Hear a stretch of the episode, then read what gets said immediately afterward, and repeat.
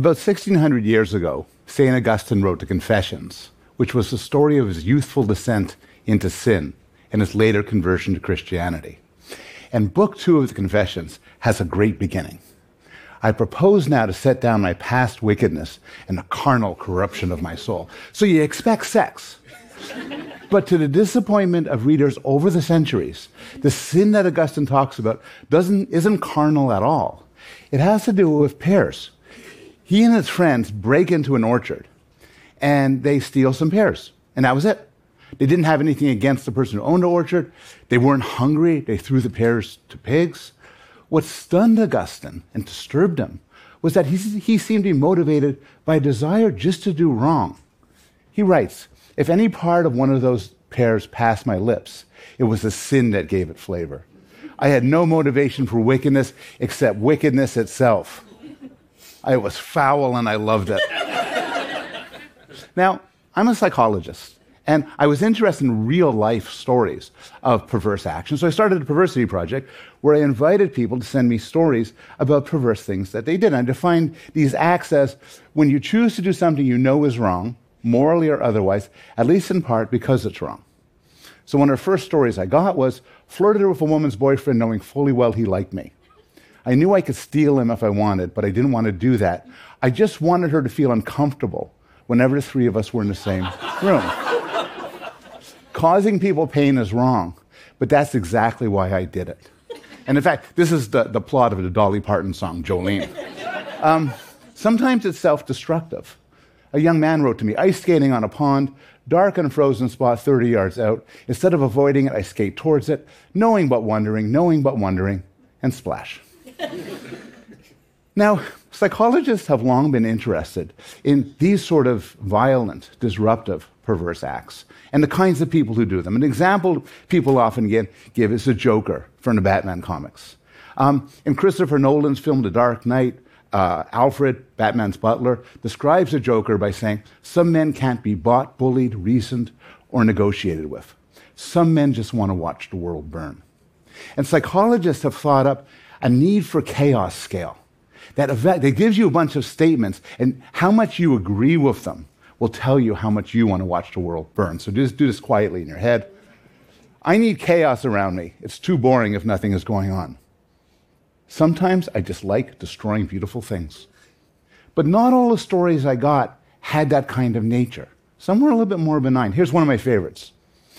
On one occasion in my early 20s, I was out with a friend. He decided to get himself an ice cream. And before he had a chance to try it, I stuck my finger in it.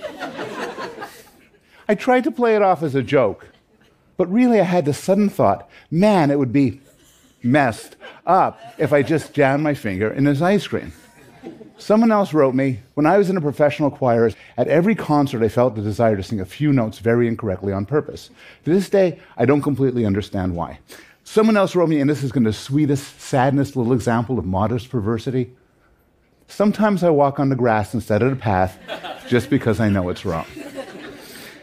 Now, a lot of perversity makes the world worse. I wouldn't want an Uber driver who scores high on a need for chaos scale. And I don't want a friend or a colleague either. But sometimes, I'll suggest to you, perversity can be clever, creative, beautiful. And there's some examples from art. There was an illustrious art exhibition in New York City in 1917, and they said, You can send in anything you want, we'll accept everything. So Marcel Duchamp sent in a urinal, uh, described a fountain, and they rejected it. They said, No, no, we just accept artwork. But Duchamp insisted it was artwork, and the resulting controversy turned out to be one of the pivotal moments in, in the history of modern art. Or take Banksy. A few years ago, um, Banksy sold a painting, Girl with Balloon, at Sotheby's at auction. And he set up the frame that the moment the painting was sold, the moment the gavel went boom, a machine in the frame shredded the painting halfway through, horrifying the audience but, um, and, and, but, but getting on the front pages of newspapers all over the world. Later on, describing it, Banksy quotes a Russian anarchist who says, The urge to destroy is also a creative urge. Or take comedy. Perversity is part and parcel of comedy. So much of what's funny is when people do things that are irrational or immoral. In the right hands, perversity is such a source of joy. Perversity can also be powerful Rory Sutherland wrote, Irrational people are much more powerful than rational people. And he gave two reasons why this is so. The first is their threats are so much more convincing. Suppose I'm in a confrontation with you, and you threaten me, and you're a rational, reasonable, you're a rational, reasonable person. So I know your threats. well, I know your threats are going to be normal and proportional and reasonable. But if somebody is hinting here, you're a perverse agent. I have no idea what you're capable of, and you're far more frightening to me. Second reason is if you're wholly predictable, people learn to hack you. So again, if you're rational and I have to outsmart you, figure out what you're going to do next, I'll get, you'll do the rational thing. If you're perverse, you're harder to predict and so harder to hack. Edgar Allan Poe, describing perversity, described it, talked about imps, little magical demons in our heads that cause us to do terrible things. But like I said, I'm a psychologist. I don't believe in imps. I think what we do has reasons, has motivations, and I think for perverse actions, there's a range of them. Um, one of them was mentioned by Augustine. So later on, after describing the incident with the pears, he writes, I would not have done it by myself. My satisfaction did not lie in the pears, it lay in the crime itself committed in league with a gang of sinners. The social force drove him.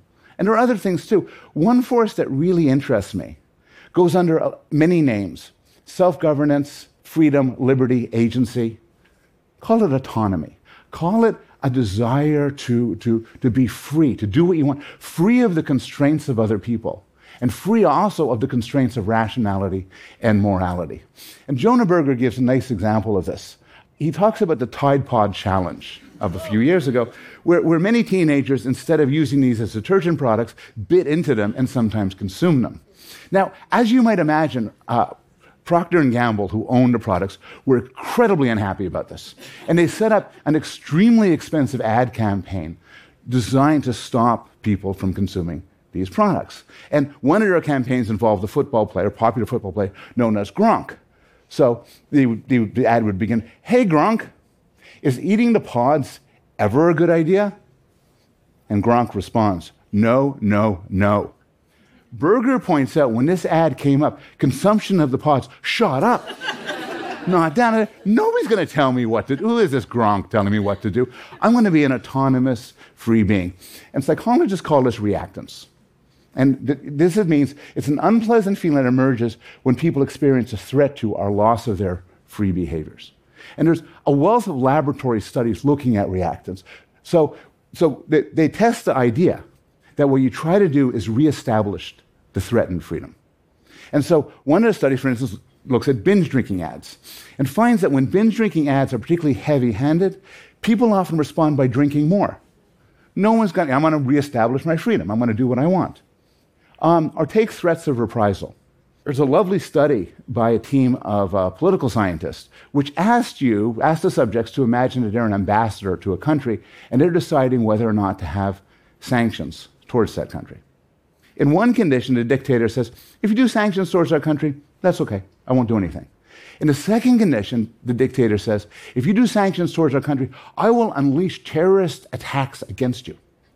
What's the stunning finding from this is that in the second condition, not the first, they were more likely to do it. A lot of our perverse actions are in response to, te- for, to people telling us not to do what we want to do. And it makes us want all the more to do that thing.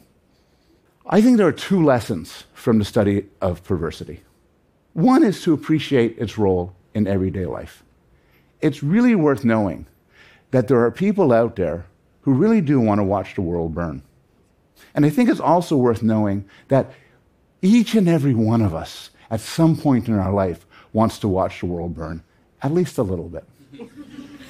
I think it's worth knowing, at least for, for consequential decisions, like choosing who to vote for.